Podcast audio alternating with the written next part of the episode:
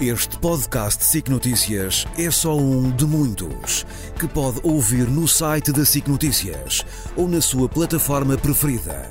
Os melhores programas de televisão, a opinião que importa e ainda entrevistas exclusivas em podcasts originais.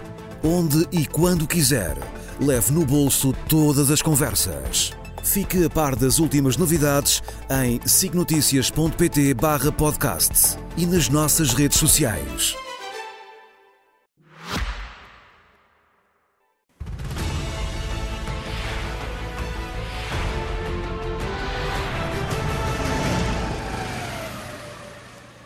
Com José Milhazes e Nuno Rogério, boa noite, bem-vindos. José Milhazes, eh, eh, vais começar hoje pela crescente incapacidade ucraniana eh, a interceptar os mísseis e drones lançados pela Rússia. Aliás, demos conta disso numa reportagem há pouco neste jornal. E isto justifica também muitos dos apelos que têm sido feitos por Volodymyr Zelensky. Sem dúvida.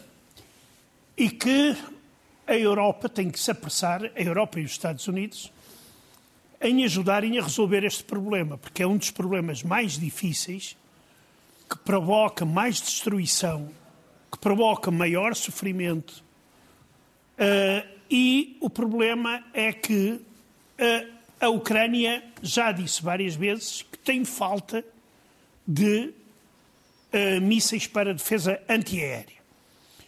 E aqui aparecem duas ideias interessantes na Europa uma delas é lançada pelo próprio Zelensky, e eu penso que ela tem toda a razão de ser, que é criar um complexo industrial militar europeu. Ou seja, juntar forças para andar mais depressa na criação de armamentos que permitam não só à Ucrânia suportar este esforço de guerra, mas também à Europa para dar uma uh, resposta uma resposta ah, aos desafios do futuro, que são muito grandes. Há outra proposta também muito interessante, que eu acho muito interessante, que é do Ministro de Defesa de Itália, do António Tajli, se não me engano, o nome dele assim se pronuncia, que propõe, vai mais longe, ele propõe a criação de Forças Armadas Europeias. E ele diz que só desta forma é que a União Europeia poderá participar no jogo dos grandes. Sim. Ou seja, com os Estados Unidos, a China, a Índia e a Rússia. O problema destas propostas é sempre o mesmo. É que começam a, a falar, mas passar ao papel pode demorar mais tempo do que o necessário e aí nós vamos ter sérios problemas. Porque, por exemplo, os países mais próximos da, da Rússia, o caso do comandante-chefe das Forças Armadas da Suécia, que ontem veio dizer aos suecos: eu não posso excluir a possibilidade de nós termos de participar numa guerra. Sim. Não disse contra quem, mas toda a gente imagina. Eh, daí que são sinais preocupantes e a Europa tem que se preparar para isso, para não ser apanhada depois desarmada e dizer: ah, e tal, nós não temos munições, nós não temos mais isto, estão a ser avisados, tomem medidas. E esse aviso já veio também e apelo por parte do próprio Zelensky. Nuno, tu hoje queres começar por várias novidades relacionadas também com o conflito na Ucrânia.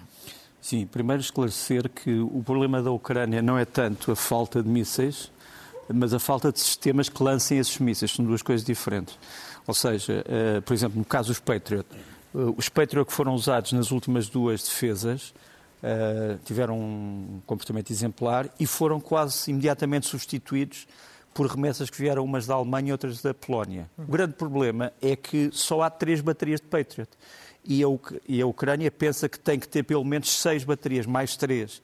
Portanto, não é questão dos mísseis, é a questão Sim. dos sistemas que lançam esses mísseis. Um, o segundo ponto que é, é, importante salientar é que, neste momento, os analistas políticos russos já estão extremamente eh, preocupados com esse senhor que nos vai aparecer aqui, que é o novo primeiro-ministro francês, Gabriel Attal, como sabes, é o primeiro-ministro mais novo mais da história jovem. de França. Vamos só ouvir um bocadinho, isto foi uma entrevista que ele deu há um ano Ele, no fundo, é uma entrevista em que ele veio falar sobre, é uma televisão americana, veio falar sobre aquilo que ele considera ser as três grandes derrotas da Rússia na Ucrânia. Primeiro, o falhanço na tomada de Kiev. Segundo, o falhanço que resultou no, uh, no cerco internacional à Rússia. A Rússia ficou cada vez com menos amigos. E o terceiro, o problema de a Rússia não ter avaliado as consequências desta guerra. Porquê é que a Rússia está irritada com este homem? É que este homem não só é extremamente pró-ucraniano, mas uh, tem já em mente um plano, uh, enfim, que alguns já começaram a tentar tornar público, mas eu acho que isto não vai ser público, se calhar pode vir a ser publicitado, uh, mas enfim, que é o de reunir quatro países para fornecer os famosos mísseis de cruzeiro de longo alcance à Ucrânia. Sim. A Ucrânia já recebeu, eh, como sabes, estes mísseis, os Skal-PG, que nos aparecem aqui, que são mísseis de cruzeiro, é o chamado Sistema de Cruzeiro Autónomo de Longa Distância de Emprego Geral, portanto é a versão do Storm Shadow francês. Podemos ver aqui uh, o míssil em causa. E a verdade é que a Ucrânia tinha recebido cerca de, enfim, não são classificados, mas diremos que entre 50 a 60 da França e depois mais do Reino Unido e a França uh, prepara-se para enviar mais 85 a 100, provavelmente também com a Itália e com o Reino Unido, que possuem também este tipo de míssil, e que terão convencido a Alemanha a enviar também os famosos mísseis Taurus. Hoje ainda não se fala nisso, mas a verdade é que os ucranianos estão a ser treinados nos mísseis Taurus já há alguns meses, se bem que ainda não tenha havido uma decisão política da Alemanha. Mas quer dizer, a Ucrânia pode ter nas próximas, nos próximos dias mais 200 a 250 mísseis de cruzeiro de longo alcance, 560 km, que são essenciais para aquilo que são as respostas aos ataques uh, russos. russos. Um, estes mísseis estão a ser usados. Uh, nós temos aqui, agora já o podemos dizer, porque enfim, a matéria já está em parte desclassificada. A Ucrânia, como tu sabes, lançou um grande ataque à Crimeia Sim. como resposta aos ataques que têm sido alvo. Eh, nós hoje já podemos dizer quais foram os alvos confirmados que foram destruídos na Crimeia com estes mísseis. Eh, um radar eh, numa localidade chamada Kosi, que é o radar da 31ª Divisão de Defesa Aérea. Um paiol de munições num sítio chamado Arichin, que destruiu grande parte daquilo que era a defesa daquela zona da, da, da Crimeia, que é mais ou menos perto enfim, do, do, norte da Crimeia. Sebastopol, destruição do quartel-general da mesma 31ª Divisão Aérea, e em Saki, que é uma base aérea, destruição de um posto de comando e de alguns aviões. Em tudo isto, os ucranianos usaram quantos mísseis? Usaram sete mísseis. Storm Shadow. Sim. Usaram depois vários engodos, usaram Grande drones, usaram, mas portanto a eficácia é uma eficácia que tem sido comprovada. Por outro lado, esta semana tivemos, nas, última, nas últimas 72 horas, tivemos uma série de sabotagens. Os ucranianos entraram em território russo ou houve resistentes ucranianos uh, e russos no território russo que fizeram sabotagens a caminhos de ferro, uh, fizeram, uh, destruíram ou puseram fogo a dois edifícios, entre eles um homem que, como se sabe, está ligado ao presidente Putin, destruíram armazéns e destruíram hoje, em Oriol, que fica a 300 quilómetros do norte da Ucrânia, este armazém de combustível, que é um armazém grande, e a grande, a, a, grande questão é que os dois, os dois drones ucranianos não foram interceptados e, portanto, atingiram os dois este armazém. Por outro lado, e este talvez tenha sido o facto mais importante, foi o anúncio pelos ucranianos de um grande ataque cibernético a esta firma, que é a STC, que é a maior companhia russa que fabrica componentes para mísseis e para drones, e que hoje os ucranianos conseguiram roubar, digamos assim, a grande parte da base de dados desta firma. Eles anunciaram isso hoje, portanto, muito provavelmente isto já aconteceu há bastante tempo, porque eles não iam dizer hoje que tinham roubado os dados. Uh, no campo de batalha, o que é que temos? Temos uh, Dnipro, uh, a margem sul continua a estar na posse dos ucranianos eh, numa pequena bolsa com 400 homens. É evidente que os ucranianos estão a tentar reabastecer essa bolsa e estão a ser atacados. Isto aqui são imagens de drones russos a destruir alguns eh, botes rápidos da Ucrânia que tentam reabastecer essa testa de ponte. No entanto, os homens, os 400 fuzileiros, continuam no sul de Kherson. Depois, em Kherson também, a Ucrânia continua a infligir baixas à Rússia.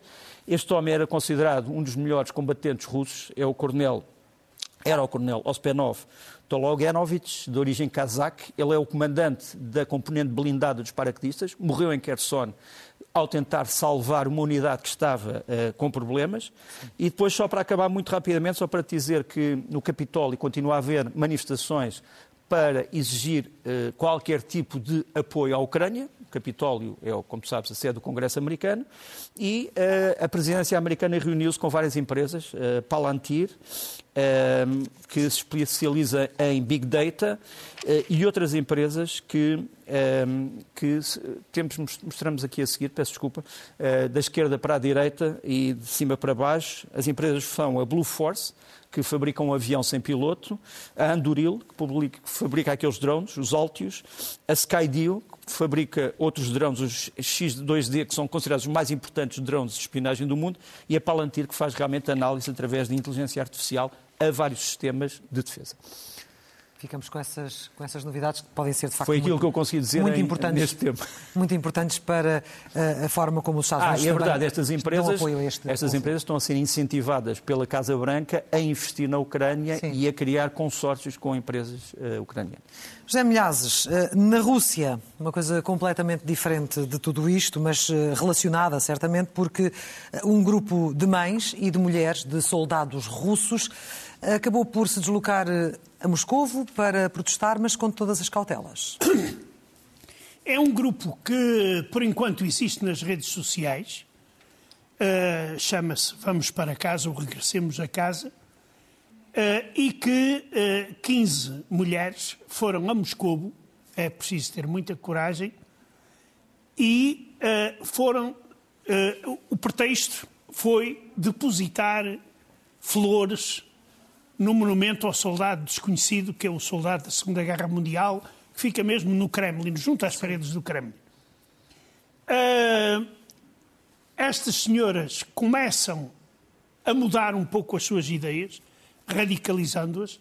Elas não exigem já só a, a substituição dos seus maridos e dos seus pais na frente do combate, porque alguns deles estão lá desde o início da operação e outros ainda estão antes, quando a Rússia já participava, digamos, no famoso separatismo do leste da Ucrânia.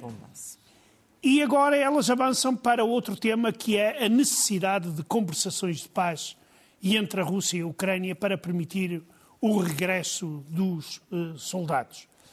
Uh, vamos ver, eh, este movimento é dos poucos movimentos que tem conseguido, eh, através das redes sociais, eh, levar a ideia de que a Rússia necessita de paz, eh, mas é, digamos, preocupante o facto da propaganda do Kremlin já começar a dizer que estas mulheres são financiadas pelo Ocidente, o que poderá significar que em breve elas sejam vítimas de repressão como foram já muitas outras e muitos outros, eh, que protestaram e protestam contra a guerra contra na Ucrânia. A guerra, contra a guerra. Ainda na Rússia, a Igreja Ortodoxa tem vindo a perder fiéis. É uma queda muito acentuada, sobretudo desde 2020. E 20. É, isto aqui é, é um daqueles mitos que às vezes se lança de que depois da queda do comunismo ateu, toda a gente foi a correr para o templo ou para os templos não é verdade, nem sequer em relação ao Islão. Isto é uma coisa muito interessante. E em relação à Igreja Ortodoxa, há dados que mostram que a Igreja Ortodoxa está a perder fiéis. Eh, por exemplo, segundo isto são dados do Ministério do Interior, não foi eu que os foi buscar a oposição nem nada, que diz que em comparação com 2020, o número de crentes que frequenta templos ortodoxos desceu um milhão de crentes. Isto é muita gente. Isto é muita gente porquê? Porque nas últimas cerimónias de Natal, o número de crentes foi de 1,4 milhões, aqueles que foram às, à, à igreja, à missa do, do galo, como se diz em português. E isto é, se nós formos fazer as contas, apenas 1% da população. Ou seja, uh, os russos não vão os ortodoxos não vão à igreja. E não vão porquê? Uh, claro que a Igreja Ortodoxa e o pró-Kremlin se apressaram a dizer pessoal, isto foi uma grande onda de frio e o pessoal não foi à missa. Uh, o que é, digamos, uh, duvidoso se tivermos em conta digamos, o espírito dos, dos ortodoxos a sério. Agora. Então o que é que achas que se passa? Isto primeiro é o apoio descarado que o patriarca russo dá ao regime de Putin.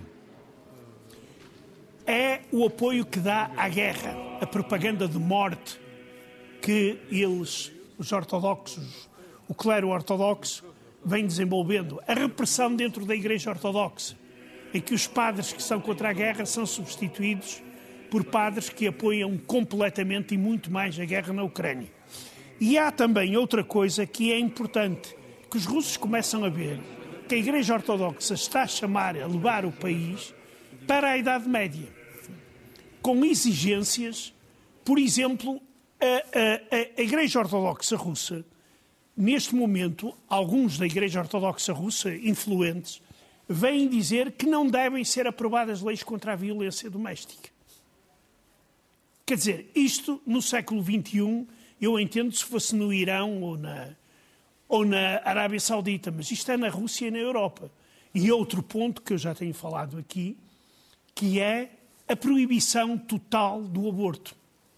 Na Rússia, as pessoas também parece que não se inclinam para esse tipo de medidas radicais. E estas são as razões que levam a acreditar que o número de ortodoxos nos próximos anos não vai descer, não vai subir. Ou pelo menos está a afastar-se. Está a afastar-se sim, e afastam-se da igreja. da igreja sim. Ora bem, falemos também de Gaza, Nuno, porque em relação a este conflito tu dizes que há neste momento eh, uma, uma réstia de esperança, mesmo quando Israel diz que este conflito é, deverá prolongar-se até ao final do ano? Bom, a réstia de esperança foi trazida, de certa forma, por um, Tony Blinken, portanto, pelo, pelo secretário de Estado norte-americano, ministro dos Estrangeiros americano. Como sabes, fez uma, um périplo pelo Médio Oriente. Ele está aqui a mostrar ele próprio por onde é que andou, pela Turquia, uh, pelos Emirados Árabes, pela Arábia Saudita, uh, enfim. No fundo, chegou uh, a Israel. Vamos mostrar a seguir a sua sua, o seu encontro com Netanyahu, que não foi um encontro, digamos assim, muito, muito caloroso. Porquê? Boas notícias para Israel foram quais? Foram a de que a Arábia Saudita e os outros países árabes querem continuar a manter relações com Israel. Ou seja, os famosos acordos de Abraão eh, não estão mortos, apesar da Arábia Saudita não fazer parte dos acordos de Abraão, eh, quer continuar a ter eh, relações com Israel, quer continuar a falar. Os Emirados Árabes não querem sair dos acordos, o Bahrein não quer sair dos acordos, etc.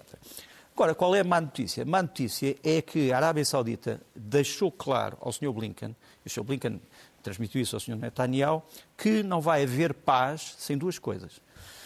Uh, um calendário rápido, uh, os sauditas querem um ano, digamos assim, desde o fim da, da, das hostilidades até à criação do uh, Estado palestiniano, totalmente reconhecido, com fronteiras definidas.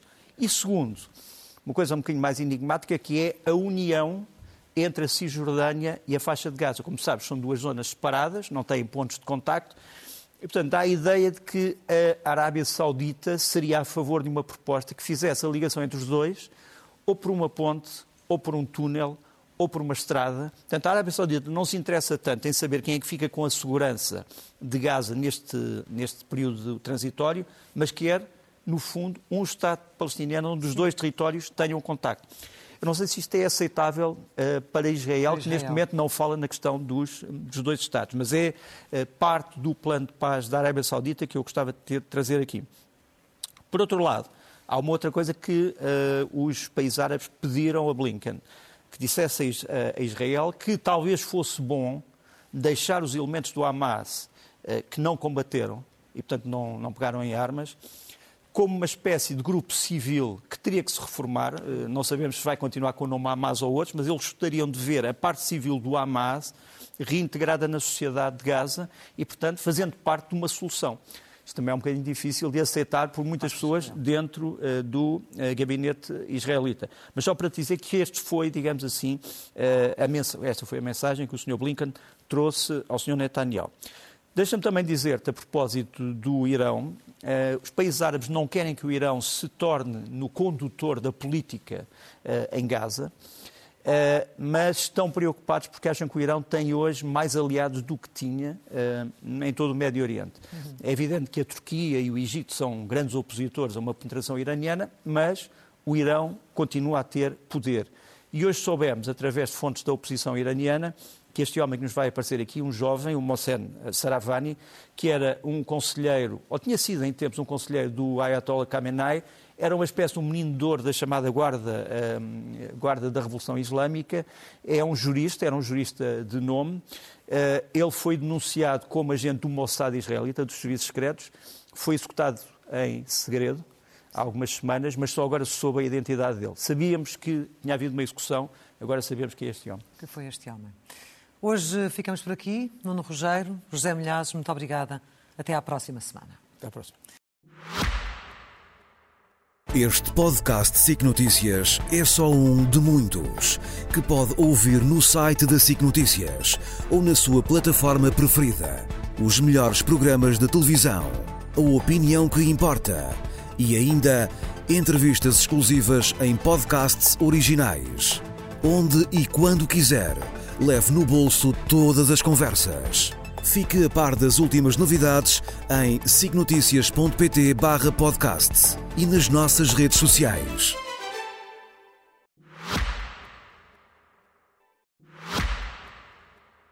Este podcast SIC Notícias é só um de muitos que pode ouvir no site da SIC Notícias ou na sua plataforma preferida. Os melhores programas da televisão, a opinião que importa e ainda entrevistas exclusivas em podcasts originais. Onde e quando quiser, leve no bolso todas as conversas. Fique a par das últimas novidades em signoticias.pt/podcast e nas nossas redes sociais.